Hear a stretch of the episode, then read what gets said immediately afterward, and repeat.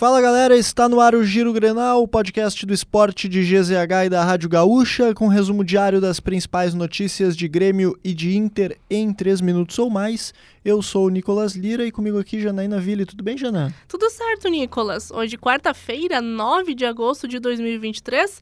Bora falar de Inter, porque ontem teve uma classificação histórica, hein? É verdade. Um dia após aí a classificação, Uh, para as quartas de final da Libertadores.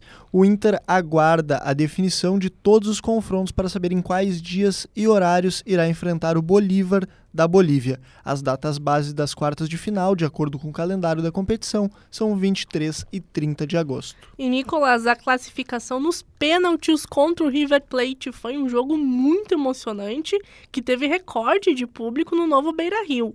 No total, 50.479 torcedores estiveram no Beira-Rio neste 8 de agosto de 2023. São exatamente 124 espectadores a mais do que o público que estava no topo do ranking, 50.355, naquela final da Copa do Brasil em 2019 contra o Atlético Paranaense. É, dessa vez com um desfecho diferente, é. ainda bem para a torcida colorada, né? Mas quem é, quem é, afinal, né? Quem é esse Bolívar adversário uh, do Inter nas quartas de final. Dono da maior torcida da Bolívia e maior campeão em seu país, o clube conta com o apoio do grupo City para tentar se colocar entre os grandes do continente. Quem quiser saber mais sobre o clube, pode ouvir o episódio do podcast Mapa da Copa Libertadores sobre o Bolívar, só procurar nas plataformas de áudio aí. A produção, né, a Jana agradece. Isso aí, bora ouvir lá o episódio sobre o Bolívar. E agora falando de Grêmio, Nicolas, o Breno chegou nesta quarta-feira à Itália.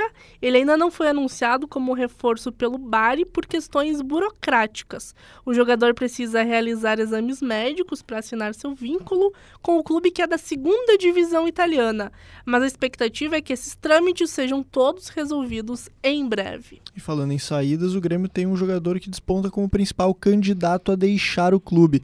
Aos 23 anos, Bitelo tem sido procurado por times da Europa.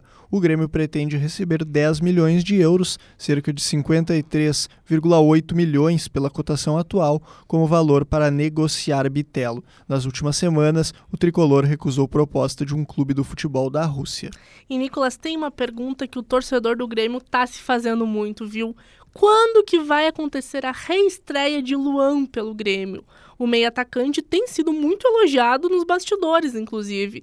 Neste momento, ele segue em período especial de preparação porque ficou muito tempo sem entrar em campo.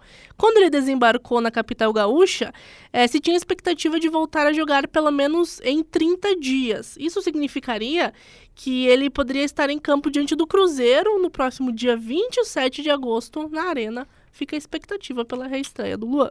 Siga o Giro Grenal na sua plataforma de áudio preferida, deixe a sua avaliação e ative o sininho para receber uma notificação sempre que um episódio novo estiver no ar. A produção foi da minha colega Janaína Ville, técnica e edição de áudio dele, Guilherme Vivian, e não se esqueça, siga esportesgzh nas redes sociais. Toda vez que a gente vai falar de Copa Feminina, me dá um aperto no peito, viu? É Porque duro, o Brasil né? foi eliminado muito cedo, não chegou nem na fase de mata-matas. Mas o fato é que as quartas de final começam nessa quinta-feira. Primeira partida às 10 horas da noite, Espanha diante da Holanda. Jogaço. É, jogaço. As espanholas confirmaram aí a sua classificação depois de uma goleada de 5 a 1 sobre a Suíça nas oitavas de final. E as holandesas passaram pela África do Sul por 2 a 0. Vamos ver aí como é que vai ser essa abertura de quartas de final da Copa do Mundo Feminina. Qual é o teu palpite? Vou de Espanha, tá?